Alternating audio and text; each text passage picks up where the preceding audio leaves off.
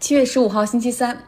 疫情发展到现在，全球总共有一千三百二十二万人感染，五十七万人死亡。不过现在呢，大家都形成了一个共识，就是在没有疫苗的情况下，我们能做到的就是遮挡口鼻、勤洗手。如此一来呢，一次性的口罩、一次性的手套成为了很多人日常生活的必备。我看到一组数字，触目惊心。全球每个月使用一次性口罩超过一千亿个，而手套超过六百五十亿只。我真的希望我自己看到的数据是错的，但是我几次检查和比对都是这样的数字。这些被丢弃的医疗防护品正在无情地流向河流与海洋。我们来听 Robert 的报道。新冠疫情除了给我们的公共卫生系统和国民经济带来了巨大冲击之外，也对原本就非常严峻的海洋环境保护形势造成了威胁。卫报的一则报道为我们描绘了一幅海里的口罩比水母还多的恐怖画面。法国的非营利组织清洁海洋行动平时会定期在蓝色海岸捡拾海洋垃圾。上个月底，他们发现，在地中海的波涛之下，除了通常会发现的一次性杯子和铝罐。还有几十只手套、口罩和洗手液瓶子。目前发现的口罩和手套数量虽然还不是很多，但该组织担心这只是个开始。在全世界人们使用一次性塑料防护用品来对抗冠状病毒之后，这种污染将变得无处不在。目前，仅仅在法国，政府就采购了二十亿个一次性口罩。该组织希望人们接受可重复使用的口罩。并将戴乳胶手套改成更频繁的洗手。其实有很多替代方法，使用塑料制品并不是保护我们免受病毒感染的唯一解决方案。在新冠病毒流行之前，环境保护主义者就已经警告说，急剧上升的塑料污染对海洋和海洋生物构成了威胁。根据联合国环境署二零一八年的估计，每年有多达一千三百万吨塑料流入海洋。其中每年有五十七万吨塑料流入地中海，相当于每分钟向海里倾倒三万三千八百个塑料瓶。随着世界各国持续应对疫情，这些数字有可能大幅增长。蓝色海岸当地的议员在上个月给总统马克龙的信中写道：“这些塑料制成的口罩降解周期长达四百五十年，考虑到它们对我们星球的持久环境影响，这些口罩是一颗生态定时炸弹。”他呼吁法国总统采取更多措施解决一次性口罩对环境的影响。早些时候，总部位于香港的海洋亚洲组织就发出了警报，他们对该市一个荒岛上的海洋垃圾进行了调查，发现了几十个一次性口罩。该组织的加里斯托克斯说，在大约一百米长的海滩上，我们发现了大约七十个口罩。一周之后，又有三十个口罩，那可是在一个荒无人烟的岛上。虽然有些垃圾可能是由于随意丢弃造成的，但他推测这些轻便的口罩有时也可能是被风从陆地、船只和垃圾填埋场吹出来的。《纽约客》也有一篇文章报道了海洋亚洲组织的发现，而且和香港的情况类似，一次性防护用品的污染现在也开始出现在纽约的海滩上。上周。人们在纽约牙买加湾的几处偏僻的海岸上就发现了几十只手套和口罩。在因为疫情开始隔离的初期，许多纽约人还惊叹于街道上的垃圾就像新德里和洛杉矶上空的雾霾一样都消失了。但是慢慢的，人们开始注意到蓝色和紫色的一次性手套点缀的人行道和树坑，被雨水冲刷到下水道格栅上。于是开始有人在路灯柱上写上“请不要把手套扔到街上”的标语。事实上，市政部门建议公众经常洗手，而并没有建议戴手套。但是很多市民出行时还是佩戴了一次性手套。最近，迈阿密一家名为“清理海滩”的组织发起了社交媒体讨论，话题标签是“手套的挑战”。他们展示了皱巴巴的废弃手套的照片。这些问题在停车场尤其严重，因为许多驾车人在上车前脱下手套随手丢弃。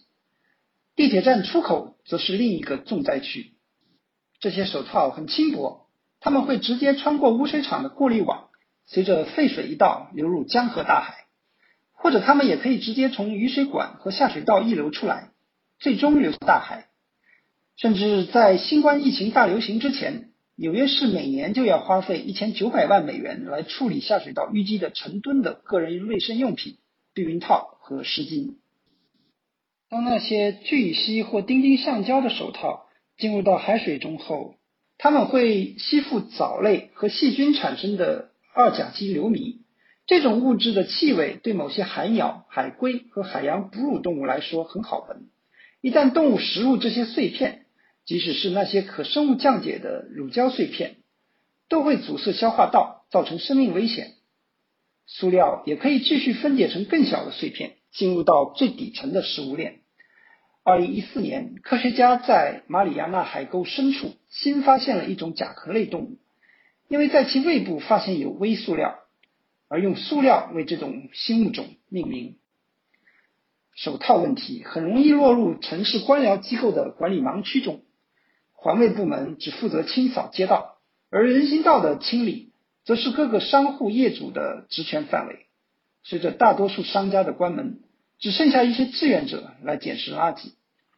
美国环保署的前地区负责人朱迪斯·恩克说：“这座城市需要一场真正创新性的运动来应对手套垃圾。”感谢 Robert 帮我们找了这样两篇文章来讲哈，触目惊心，对吗？海洋里的塑料手套可能会比水母还要多，而手套中所含的聚乙烯在海洋中产生作用之后，会吸引海豚、鲸这样的动物来食用，而这些化学物质又可能会导致它们死亡。塑料会分解成更小的碎片，进入鱼虾甚至更底层的食物链中，而最终会回到人体。当然，现在我们这种全球疫情的情况下，不可能不用这些防护物资。但是我们要 be aware of consequence，要知道它所能引起的后果，让自己的行为更加对大自然负责。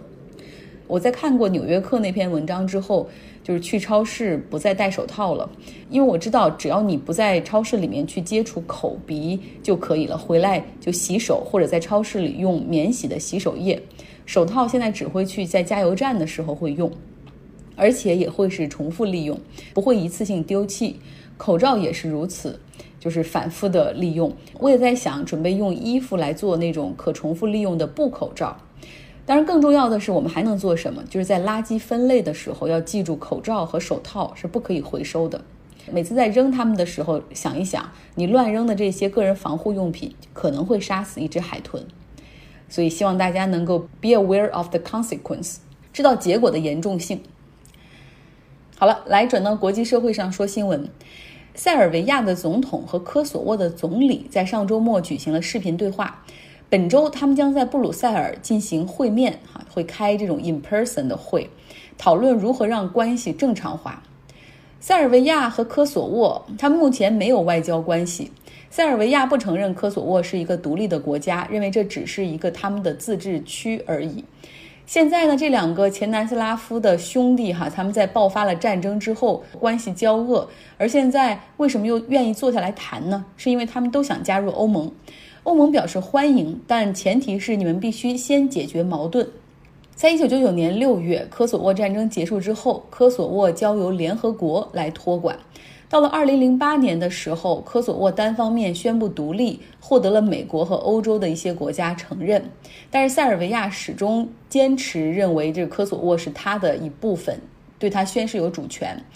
那科索沃北部的地区又是塞族人的聚集区，他们也一直不承认科索沃的这个政权，然后一直都说要来一次公投，希望自己的这个塞族人聚集的这个区可以并入塞尔维亚。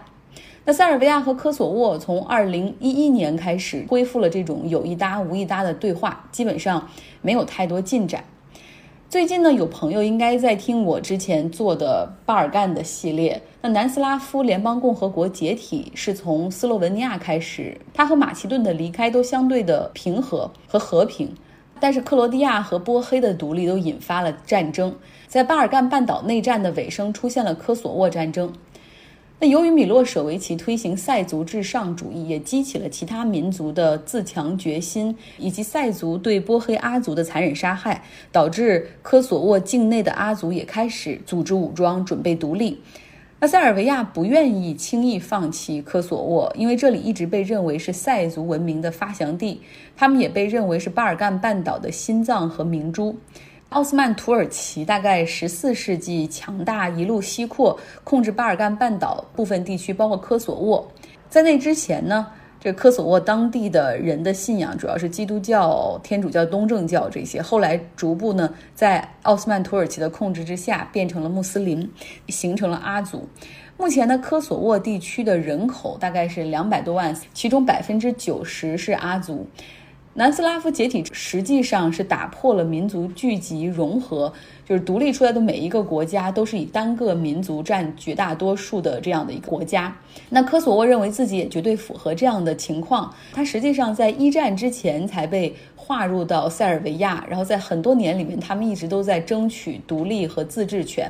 哪怕在铁托领导下的繁盛的南斯拉夫时期。科索沃也一直是一个自治区的状态，所以他们认为自己完全可以通过公投独立。那后来呢，在一九九八年的时候爆发了科索沃战争，国际社会干预之下停火。这一部分相信我们国人比较熟悉。北约轰炸了贝尔格莱德，迫使塞尔维亚停火，并且接管了科索沃。科索沃的总理在二零零八年二月十七号的时候宣布，科索沃脱离塞尔维亚独立，并且通过了他们的独立宣言。但是呢，塞尔维亚政府是拒绝放弃主权。目前世界上大概有一百二十多个国家承认科索沃的主权，但是我国和俄罗斯并不在其中。科索沃和塞尔维亚的矛盾。除了没有外交往来、互相不承认对方之外，就是他们还有就是战争罪行起诉这一部分也有很大的争议和矛盾。科索沃有一些案件要起诉塞尔维亚，他们当时的军队进行大屠杀，而塞尔维亚也有检察官准备起诉科索沃，对当地少数民族进行压迫和清洗。那双方都是拒绝配合、拒绝提供相关证据的，所以是一个我想告你，你想告我，但是是隔绝的状态。欧盟啊，要希望在这种调停之下去帮他们更好的去解决这些矛盾，否则如果都成了欧盟的成员国之后是没有了边境的。那不论你是科索沃还是塞尔维亚，未来是不设关卡，然后也没有边境，就是好像又恢复到了过去一个整体的状态。如果不能够很好的解决矛盾的话，这可能是很危险的。还是继续安利我之前做的这个系列。要想更好的了解这段历史，来到微信公众号张奥同学之下，在主菜单下回复巴尔干，记住要用简体中文呢。科索沃和塞尔维亚之间的争议和矛盾比较大，过去他们的关系的这种谈判和解是由美国来主导的，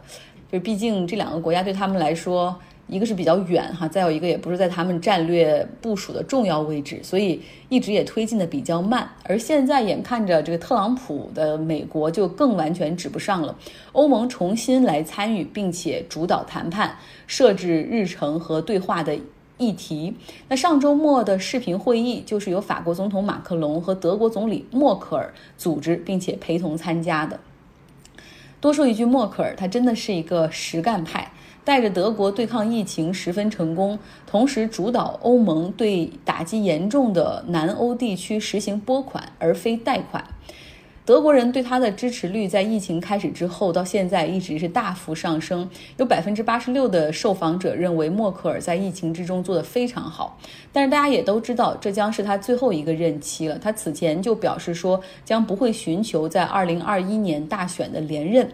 是因为他的基民盟党在上次大选中表现不佳，而且大家很多人当时也呼吁德国政坛需要新鲜的想法、新鲜的血液。毕竟默克尔执掌德国已经十五年了。但在疫情爆发之后，很多德国人才意识到一个可靠的 leadership 有多么的重要。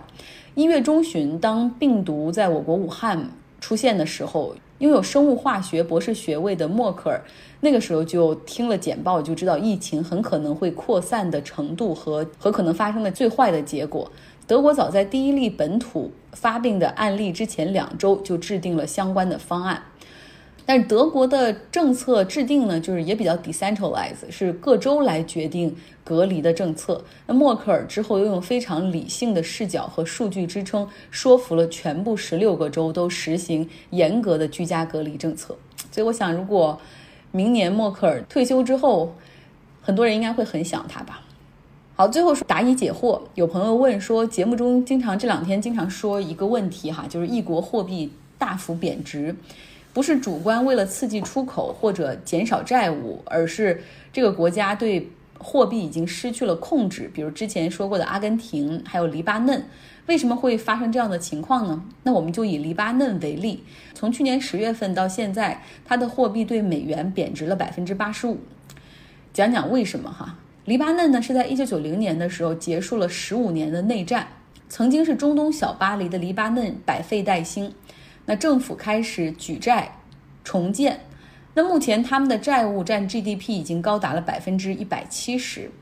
黎巴嫩的主要经济来源又是依靠银行业和旅游业，本国没有什么工业生产能力，所以居民所消费的物品百分之八十都需要进口。他们的贸易逆差在去年高达一百五十亿美元，就你考虑到他们的 GDP 其实并不大，这样的 trade deficit 很大哈。买国外的产品需要用美元来支付结算，但是他们又没有太多的美元的来源。黎巴嫩能收到美元的主要有两个部分，一个就是海外黎巴嫩人的这种侨民的外汇，而另外一个是海湾地区国家的外来投资。从二零一四年以来呢，随着它周边的邻居叙利亚的局势恶化以及国际油价的震荡，黎巴嫩的经济开始下滑。黎巴嫩央行的货币储备也是持续下降，在二零一九年的时候，黎巴嫩的银行业不得不开始限制取款的金额以及转出国的金额。在今年初疫情开始之后，黎巴嫩的经济就更加糟糕，它的两个美元的来源——外国投资和海外侨民的外汇也出现大幅的下降。那目前在黎巴嫩存在三个汇率，一个是央行给出的汇率是。一美元兑换一千五百黎巴嫩的货币，商业银行给出的汇率是一美元等于四千当地的货币，而黑市上也被认为是最能够反映真实情况的，是一美元等于八千当地货币。好啦，今天的节目就是这样，大家肯定。疑惑为什么我今天节目可以这么早的做出来呢？那是因为我每个周二都要有一个六点钟的早会，所以我的周二总是从早上五点半开始。这一天漫长，而且效率还挺高的。好了，今天的节目就是这样，大家周二愉快。